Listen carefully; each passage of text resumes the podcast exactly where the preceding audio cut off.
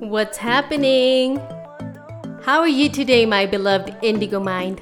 Hope you're doing great. Have you ever heard breathe and count to 10? Quite a great advice that sounds more like a popular saying.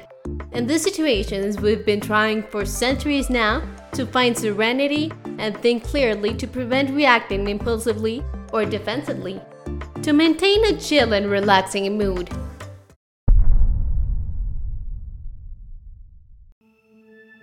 Let's relearn to have faith towards ourselves, to listen to ourselves, and to recognize that we all have something to give and to share, inspiring and motivating, knowing that we're all binded, to manage all the congested energy in our minds and emotions, returning to the call of our self truth from an inner and a very deep transformation. I'm Vanilla, and we'll be connecting through Código Índigo. For your info, the process of breathing is in which air is inhaled into the lungs through the nose, due muscle contraction, and then exhaled due muscle relaxation. The number of breaths per minute is what is known as the respiratory rate. Nevertheless, generally, we do it unconsciously and we do not breathe well, causing our body to deteriorate emotionally and mentally. And well, as a fact, the human respiratory rate averages about 12 to 15 breaths per minute, and a day about 21,000 times on average. Why not?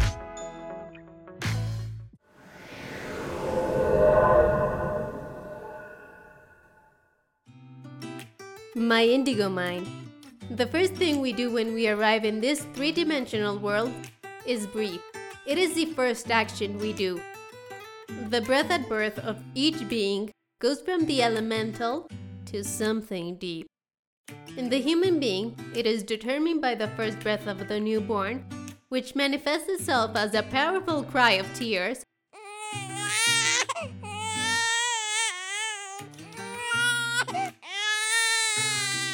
as the first sign that it has been born well, or that it was born alive. For some of the ancient Greek philosophers, the soul was constituted by the vital breath, or prana air, the universal life force that permeates the cosmos, absorbed by living beings through the air they breathe. It is said that when the spirit enters our physical body, we take our first breath and when we exhale our last breath, it's when it leaves the physical body. Doctors announce the arrival of death when we stop breathing. Therefore, we stop the function of inhaling and exhaling air through our pulmonary system. Being alive from a purely physiological perspective means breathing. He's breathing! or, she stopped breathing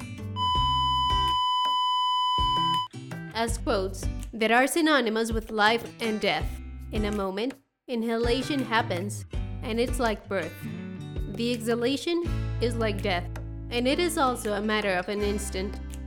The cycle of duality represented in our physical body goes from when you inhale, you are born. When you exhale, you die. This polarity is the vital energy ascending and descending, as I mentioned, in general, we all breathe inadequately and without being aware about it because we do it as a survival instinct and in an automated way. You can be for days without eating or sleeping. You can be hours without drinking. But you can't go minutes without breathing. Well, unless you're a professional or you have already practiced it. But more than a few seconds, it won't happen. Breathing is one of the most important and vital acts we do being aware of our breathing is very important and fundamental. It has already been seen very clearly now in the pandemic. And it is key to know the way we are breathing because it affects our way of life. The art of knowing how to breathe benefits a lot in your life. For example, controlling the reactions of your nervous system. Our breathing changes pattern and rhythm at different times of the day and in different emotional states. Also, when you go through moments of stress, breathing increases and becomes shallow and irregular. This is because it's one of the most sensitive indicators and warning signs of stress.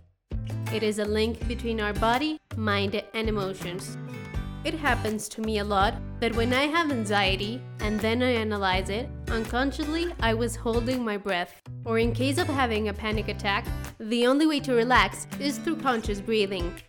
In fact, there is a very prominent article inside the New York Times in which Lesley Alderman, the first thing she writes is Take a deep breath in, expanding your belly. Pause. Exhale slowly to the count of five. Repeat four times. Congratulations! You've just calmed your nervous system. Mindful breathing, like the one you just heard and can practice, has been shown to reduce stress, increase alertness, and boost the immune system.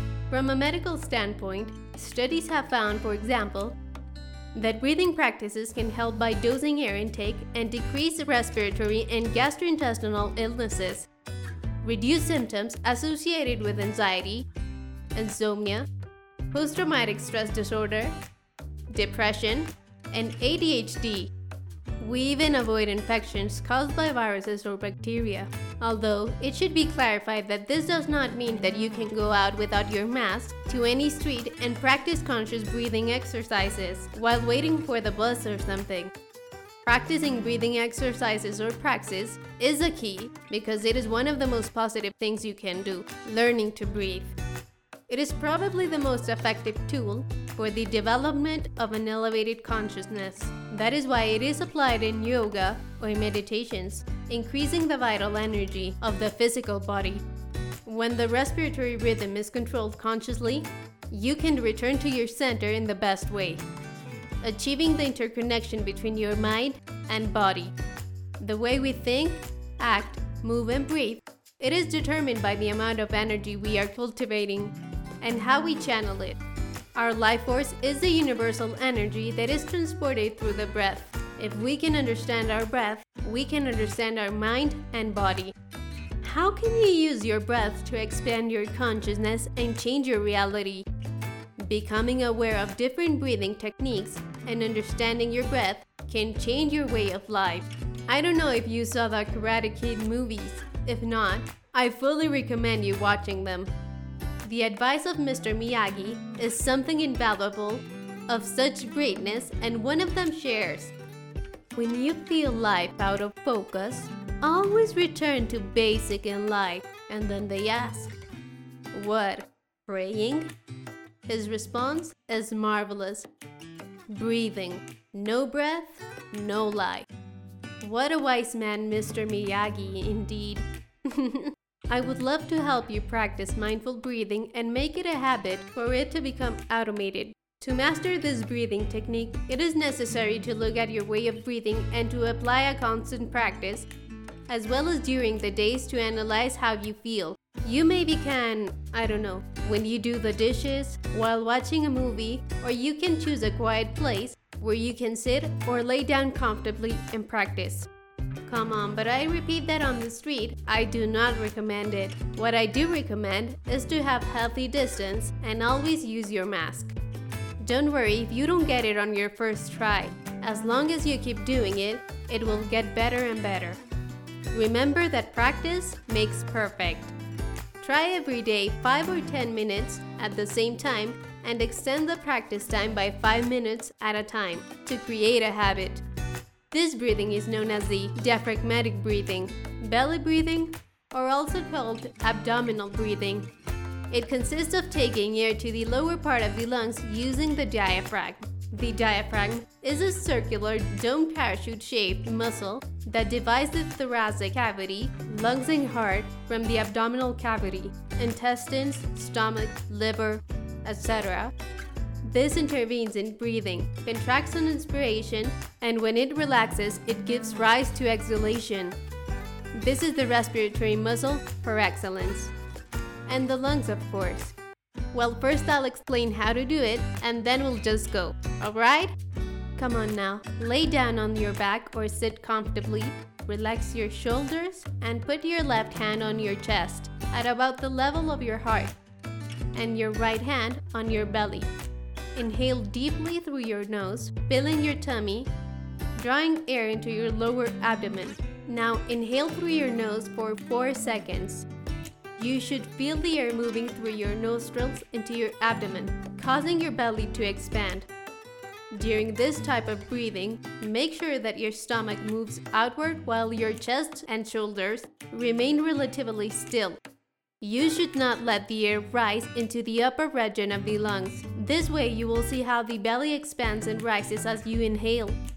You are going to hold that air for 2 seconds and then exhale through your mouth in 4 seconds and see how the belly deflates, contracts, and goes down. The hand on your belly should move down, its original position. The breath should be deep and long. Obviously, if there is any illness, it is indicated to go to professionals to help help because many breathing exercises are derived from these type of breaths for different issues. But they do not always apply to everyone, and in those cases, it is better to go with highly trained people. So let's do it! Now that you're in a comfortable place and position, breathe in,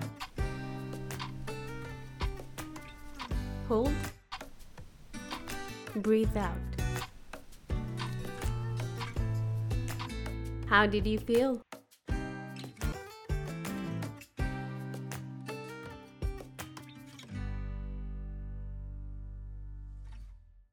And now, the recap.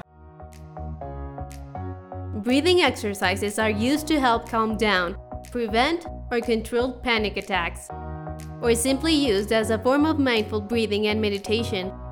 Breathing is everything. Undoubtedly, the most essential, fundamental, and powerful way to connect with your higher self.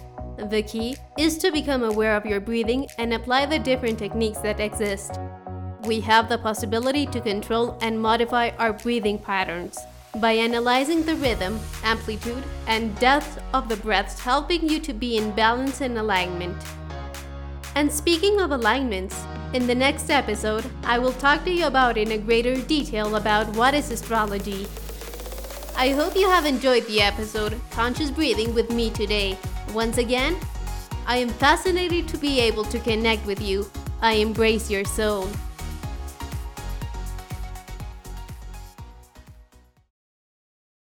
Stay tuned. Goodbye for today. Reminding you our complicity during each episode, in which you may be ready to return to yourself and catch your breath again.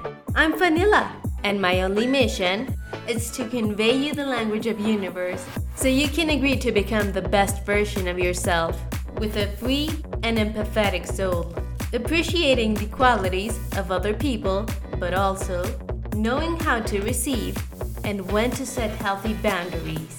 Let's also connect on Instagram, Anchor, and YouTube as Podcast Código Índigo. Until next time!